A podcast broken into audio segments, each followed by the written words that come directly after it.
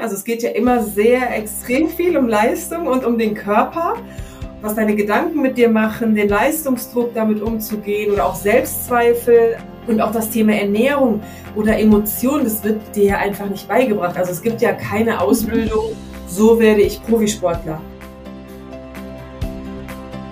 Herzlich willkommen zu einer neuen Folge des Podcasts Jobnavigation Menschen und ihre Berufe. Mein Name ist Anni Nürnberg und in jeder Folge stelle ich dir einen neuen Beruf vor, damit du mehr darüber erfährst, wie es eigentlich ist, diesen Job zu machen. Dazu interviewe ich einen Menschen, der in diesem Beruf arbeitet und dich vielleicht auch noch darüber hinaus mit seinem Lebensweg oder Charakter inspirieren kann. Leistungssportler müssen nicht nur körperlich, sondern auch mental fit sein. Warum das so ist und welchen Unterschied das bewirken kann, erzählt uns in dieser Folge mein Gast Anne Marquardt. Sie unterstützt Leistungssportler bei der mentalen, emotionalen und körperlichen Fitness und bereitet sie so ganzheitlich auf Wettkämpfe etc. vor.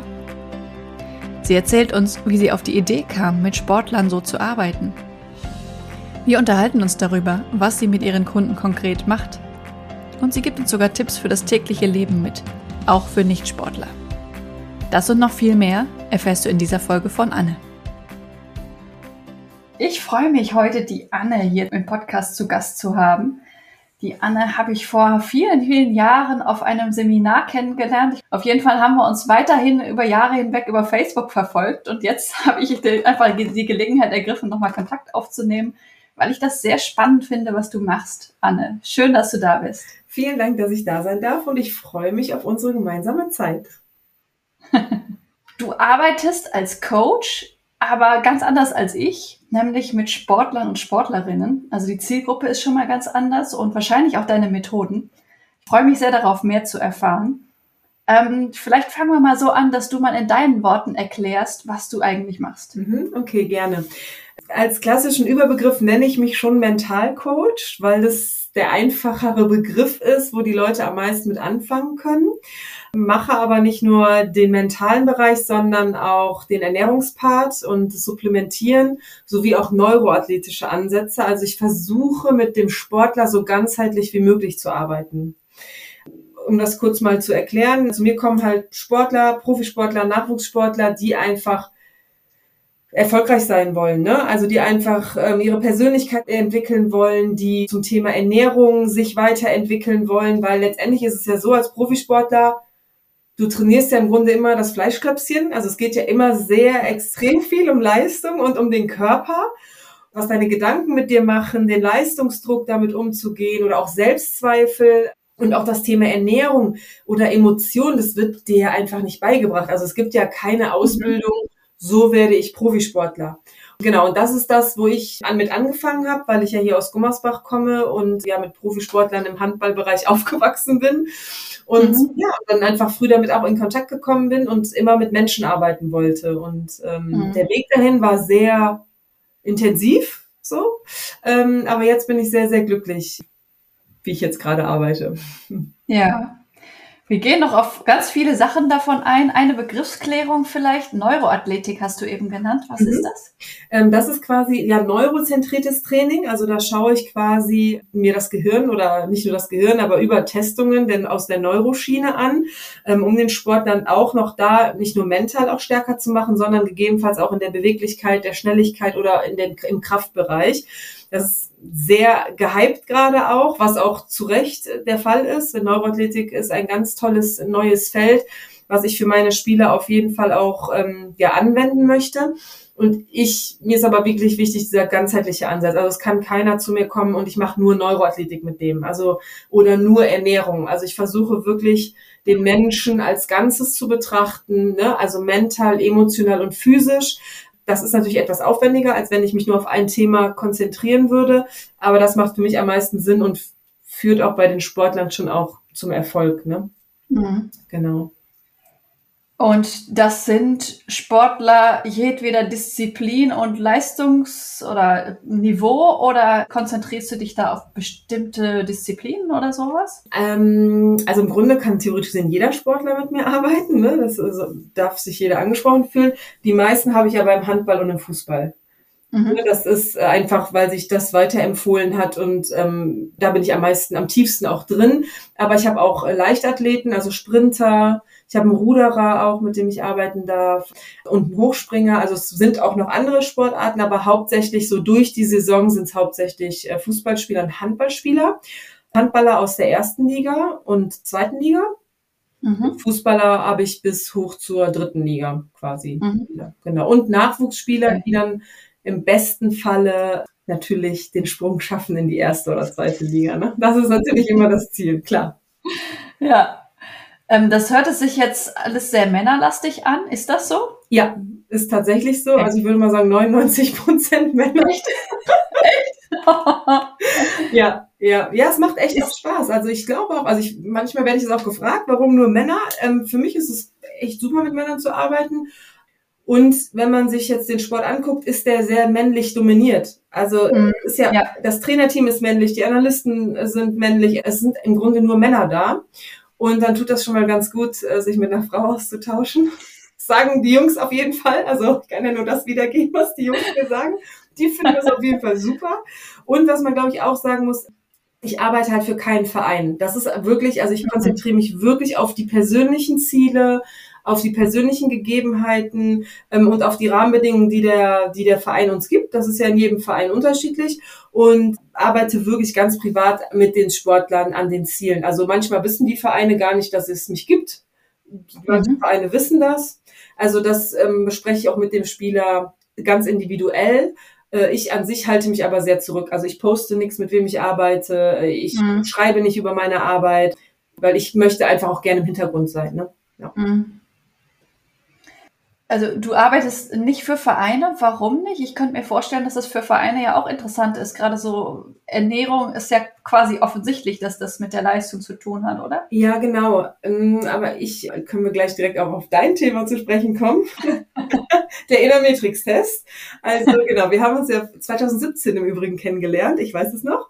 Ich weiß okay. allerdings auch nicht mehr ganz das Thema des Seminars. Ähm, auf jeden Fall habe ich 2017 den Innermatrix-Test gemacht, den du ja auch anbietest mit den Menschen, mhm. mit denen du arbeitest, was ich auch sehr, sehr wichtig finde, weil wir haben ja durch unsere Ausbildung auch unterschiedliche Persönlichkeitstests natürlich schon gemacht. Und ich muss sagen, dass der der beste ist.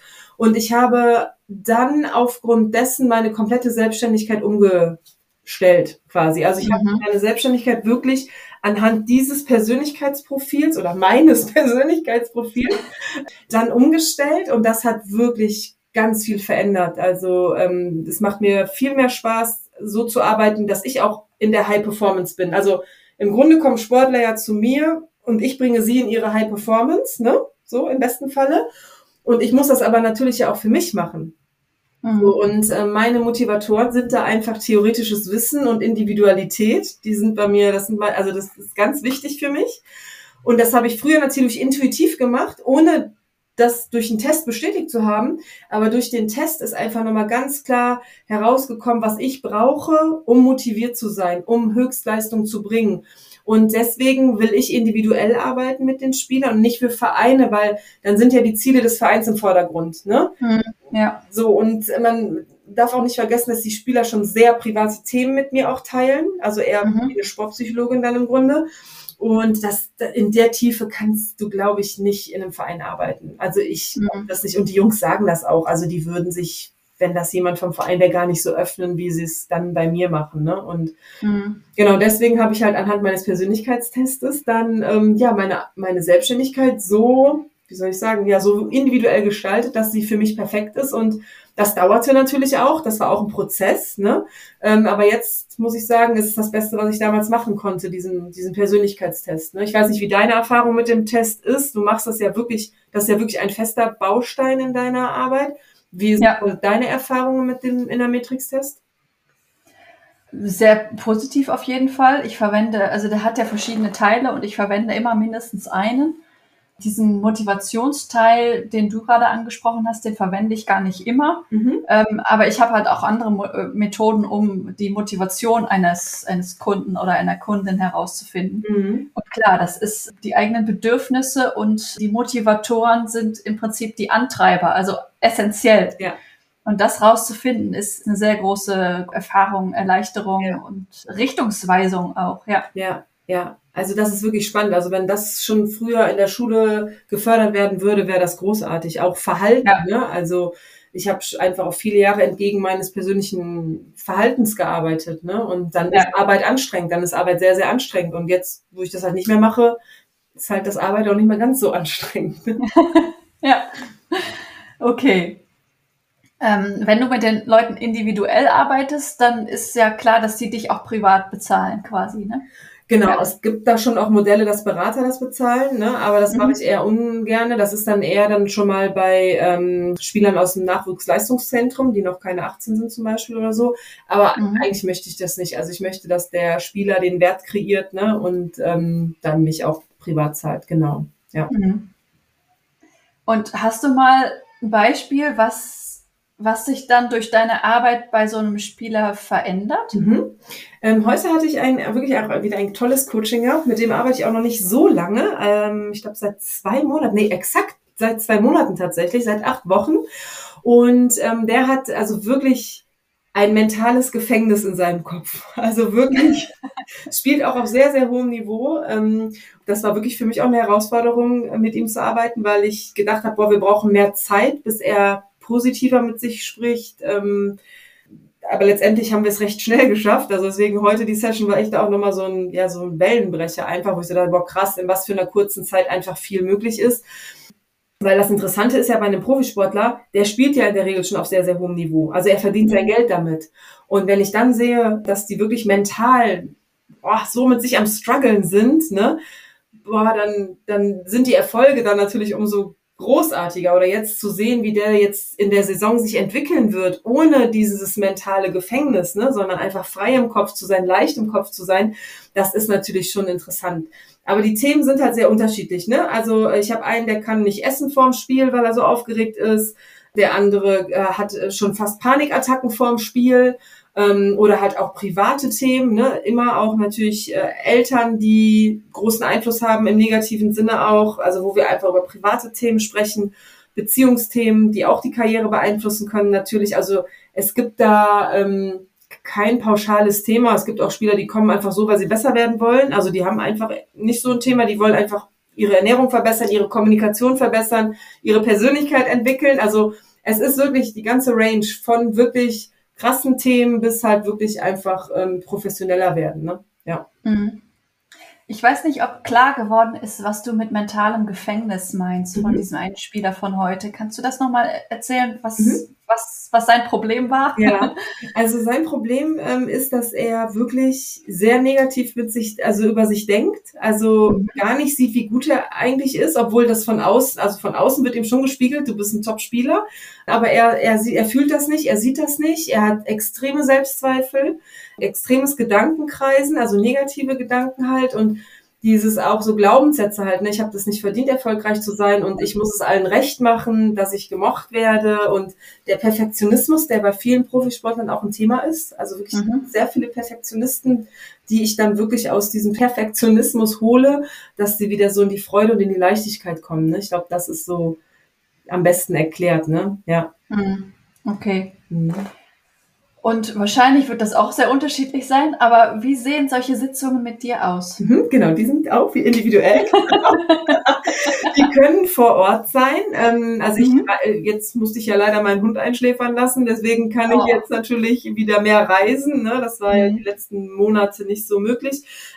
Genau, also ich versuche schon bei den Spielern, die langfristig mit mir arbeiten, also ich habe ja Spieler, die nur für ein Thema kommen, das heißt, ich sage jetzt mhm. drei bis fünf Stunden oder mit denen, die wirklich sagen, ich will mit dir während meiner ganzen Karriere arbeiten. Also ich will dich an meiner Seite haben. Dann bin ich aber wirklich, dann bin ich Mentorin. Ne? Also das ist dann eine Mischung auch als aus Coach, Mentorin, Beraterin. Also das entwickelt sich dann. Ne?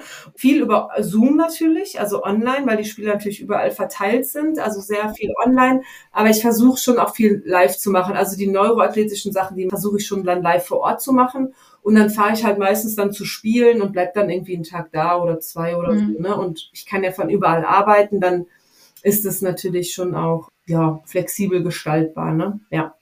Genau. Mhm. Jetzt bin ich am Mittwoch zum Beispiel auch vor einer Mannschaft und spreche mit denen über Ernährung allgemein. Ne? Also das, das gibt es schon auch mal solche Ausnahmen, dass ich für Vereine was mache. Also so, ne, gerade wenn es ums Thema Ernährung geht, das sind ja. schon die Ausnahmen, aber das mache ich schon auch, wenn man mich das fragt über Vitamin B, weil mich irgendwer kennt, dann mache ich das. Ne? Ja. Mhm. Okay. Und was machst, machst du in den Sitzungen? Ist das äh, Sprechen über die Themen, Fragen stellen oder gibt es da spezielle Methoden? Mhm. Ähm, also was ich immer mache, ist eine Haaranalyse. Also ich fange erst wirklich mit dem Fleischklöpfchen an, also mit dem physischen Körper. Ja, mit dem fange ich immer an, weil ähm, einfach auch viele mentale Themen einfach auch mit dem Vitamin- oder Mineralstoffmangel zu tun haben können. Ne? Mhm. Ähm, das ist so, also ich fange im Grunde von außen an. Ne? Also von außen im Sinne von wie sieht so ein Spieltag aus? Wie ist die Aufregung? Äh, wie, wie, wie viel Druck hast du vor einem Spiel? Also gerade jetzt, wenn die Saison anfängt und jetzt würde jemand anfangen, mit mir zu arbeiten, habe ich natürlich andere Themen, als wenn ich in der freien Zeit mit dem anfange zu arbeiten. Ne? Also mhm. jetzt geht's eher dann, okay, wie sieht dein Spieltag aus? Was isst du? Was trinkst du? Was supplementierst du? Vor dem Spiel, während dem Spiel und nach dem Spiel. Also das ist jetzt mal so ein klassisches Beispiel. Und ähm, dann steige ich halt dann tiefer ein, ne? wenn ich dann einfach sehe, was hat er für einen Nährstoffmangel, brauchen wir noch Blutergebnisse dazu oder reicht uns erstmal die Haaranalyse. Ich versuche das wirklich so einfach wie möglich zu machen. Ähm, mhm. Weil da, da kann man schon sehr viel draus bauen dann. Und dann sehe ich, wo oder bespreche mit den Spielern, wo wir ansetzen. Wenn das jetzt ein verletzter Spieler ist, dann legen wir den, den Schwerpunkt schon auch auf Neuroathletik, Ernährung und Supplements. Das Mentale läuft dann so nebenbei. Oder ja. wenn jemand mit einem mentalen Thema kommt, dann ist das Mentale der Schwerpunkt.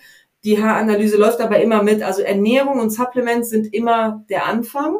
Und dann wird geguckt, okay, was ist jetzt der Schwerpunkt?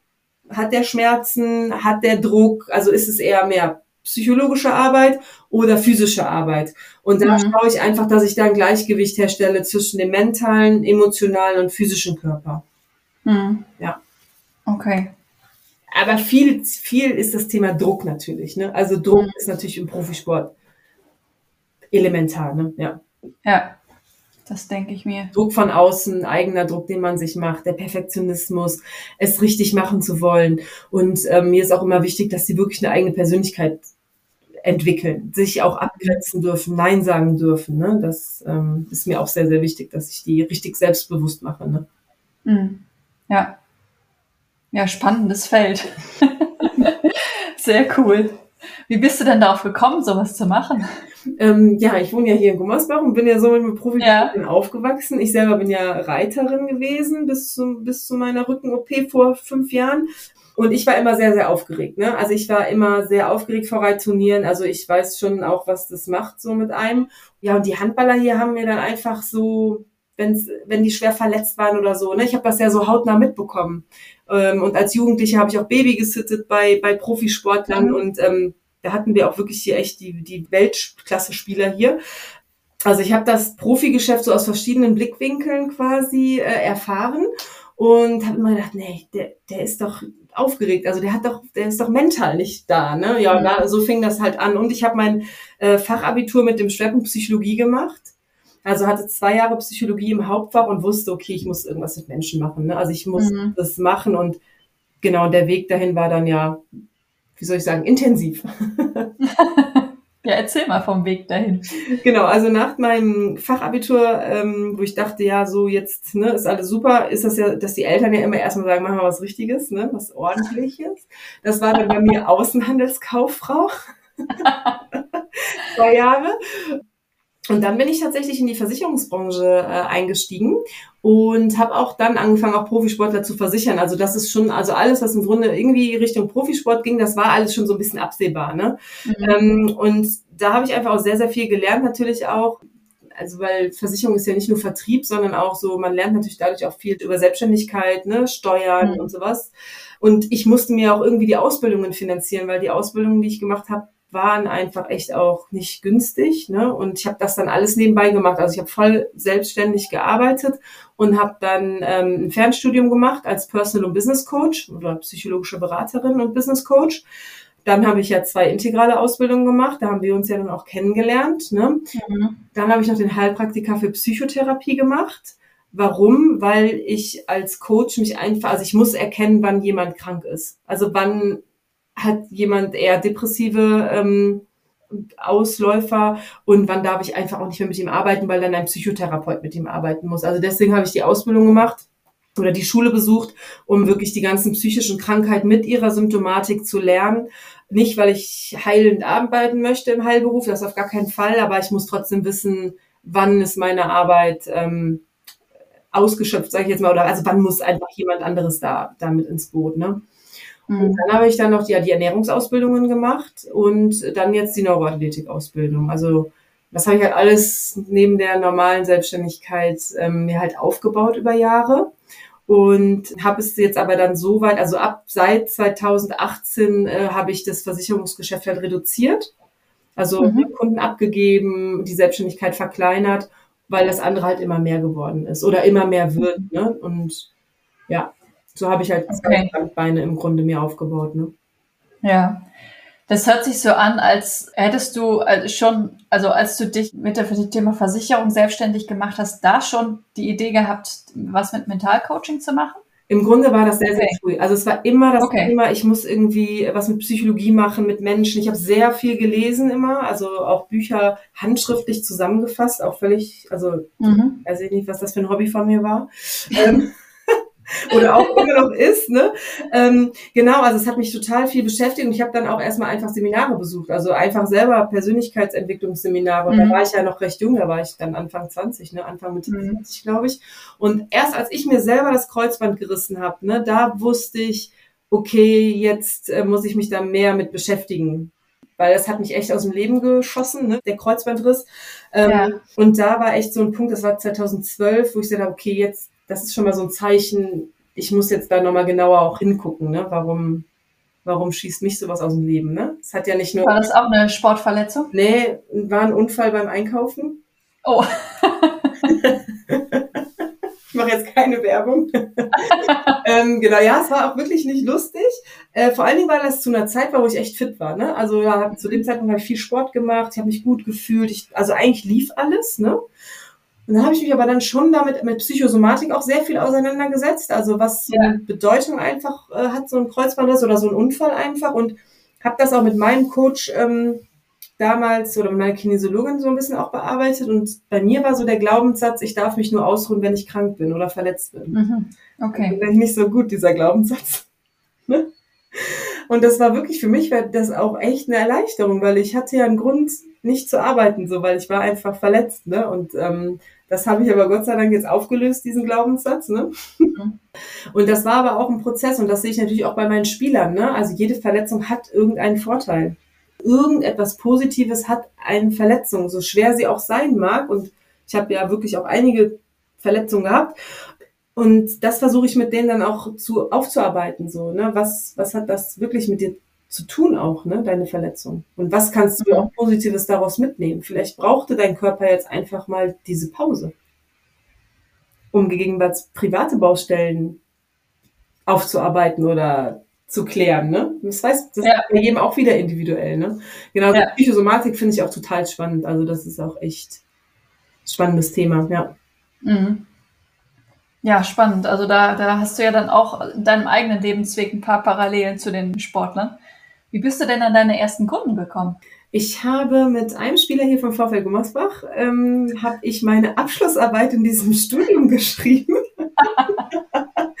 und das war, das war so ein drei Monats Coaching, was ich mit ihm gemacht habe, was ich für meine Abschlussprüfung genutzt habe. Und das war so sensationell, also dass es so eingeschlagen ist. Also das war ein Spieler, der keine Einsatzzeiten bekommen hatte, ein junger Nachwuchsspieler auch in der ersten Liga hier und ähm, der hat keine Einsatzzeiten gehabt und war aber total ehrgeizig und echt super. Also es gab irgendwie so keinen richtigen Grund, so warum er nicht spielt. Ja, dann haben wir das mal alles aufklamüsert und aufgedröselt, ne? Und ähm, ja, und innerhalb von drei Monaten war er Stammspieler auf seiner Position. und hatte auf einmal auch ganz viel Sichtbarkeit. Also in, es gibt ja immer so Magazine ne, während dem Spiel mit Poster und so. Also es war wirklich exakt nach drei Monaten haben wir alle Ziele erreicht, die wir da äh, in der Abschlussarbeit ja bearbeitet haben. Genau, und so fing das an, ne? Genau. Und dann, bei, bei mir geht halt viel über Empfehlungen. Also ich mache mhm. nicht viel auf Social Media. Ähm, ich da nicht so, fühle ich nicht so, also das zu machen. Genau, und deswegen läuft alles eigentlich über Empfehlungen bei mir, ne? Ja. Mhm. Okay. Das heißt, die, die, die Spieler sprechen schon auch darüber, was sie bei dir erleben? Oder auch nicht alle? Doch, doch. Also die meist, also die in der Mannschaft wissen schon, dass es mich gibt. So, ne? Also mhm. das ist klar, aber ich würde jetzt nicht auf Social Media äh, posten, hier, heute habe ich mit dem und dem gearbeitet oder an ja, dem okay. und dem Thema, weil wenn man nicht tiefer da einsteckt, finde ich, bringt das nichts. Das, hat halt, es macht für mich gar keinen Sinn, weil wenn ich sage, ich arbeite mit Spieler XY, weiß ja kein Mensch, was ich mit dem bearbeitet habe. Habe ich mhm. Ernährung mit dem gemacht? Habe ich mentale Sachen mit dem gemacht? Ähm, habe ich mit dem über die Zukunft visualisiert, so wo er hin will? Ich habe Spieler, ja, da geht's ja schon noch Richtung Top-Club, ne? Also ähm, so der nächste Step einfach in der Karriere. Das, das möchte ich, da möchte ich einfach nicht drüber sprechen. Was die sprechen und also was die erzählen, das ist mir im Grunde egal, obwohl ich die Stunde mal ein bisschen impfe auch, was, weil manchmal versteht man das halt nicht, ne? Warum, mhm. warum machst du das jetzt? Geht's dir nicht gut und so, ne? Und es ist auch jeder Trainer reagiert da ja auch unterschiedlich drauf, ne? Mhm. Genau, aber untereinander sprechen die natürlich schon. Es fällt natürlich auch auf, wenn einer auf einmal mega fit ist und auf einmal, ne, also sehr verändert ja. natürlich. Das fällt natürlich auch in, einem, in der Mannschaft auf, wo du jeden Tag zusammen bist. Dann erzählen die das natürlich, ne? Ja. ja.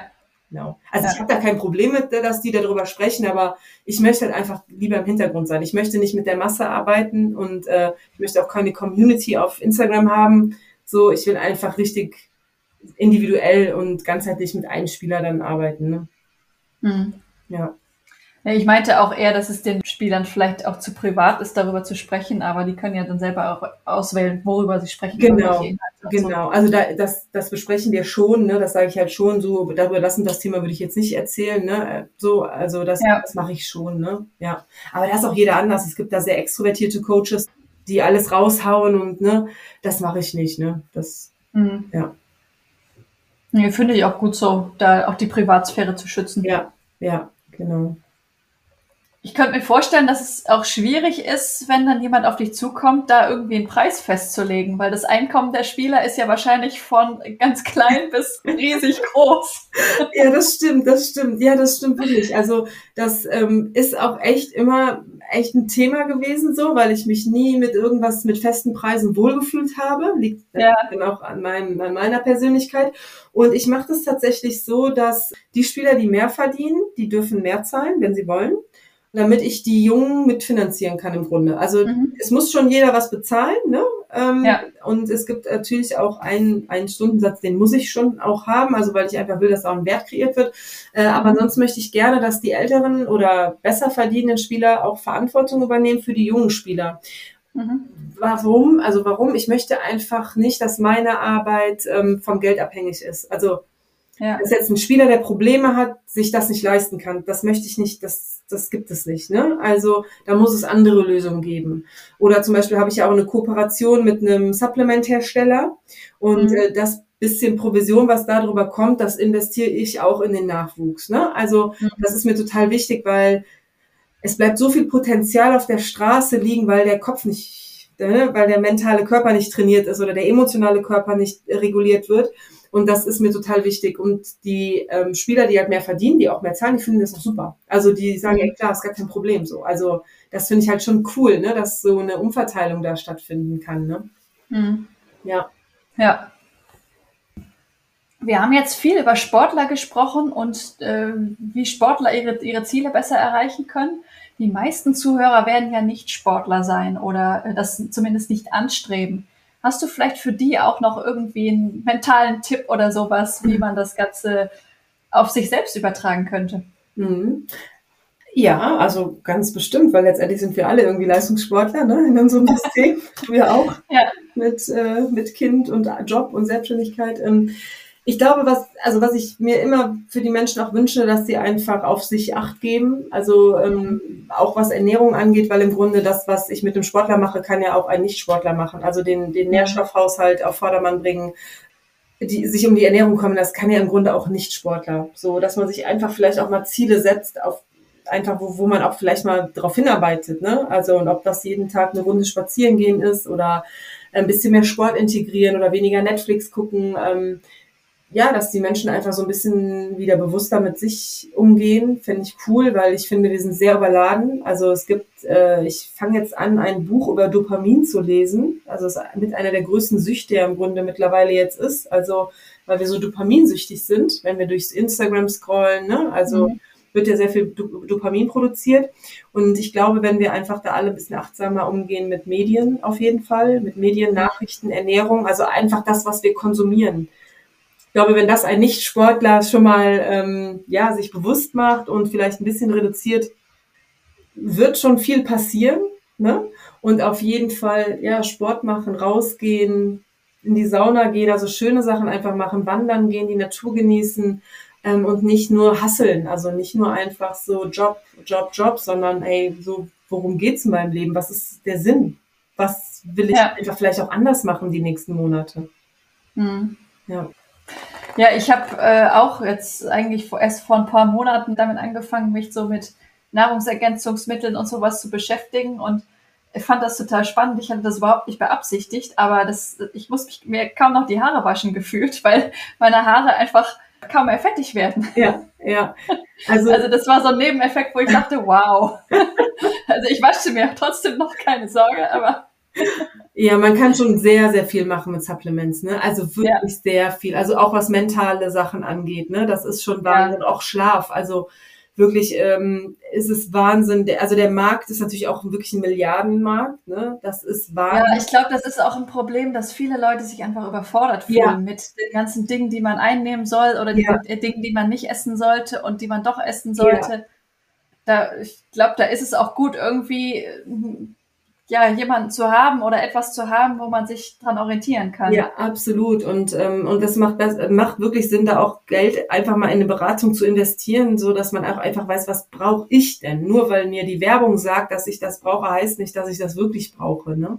Mhm. Und das finde ich halt ganz wichtig, dass man nicht einfach irgendwas kauft, ähm, also in Droger Drogerieläden würde ich das jetzt auch nicht empfehlen. Also ich würde das schon etwas hochwertigere äh, Supplements einnehmen.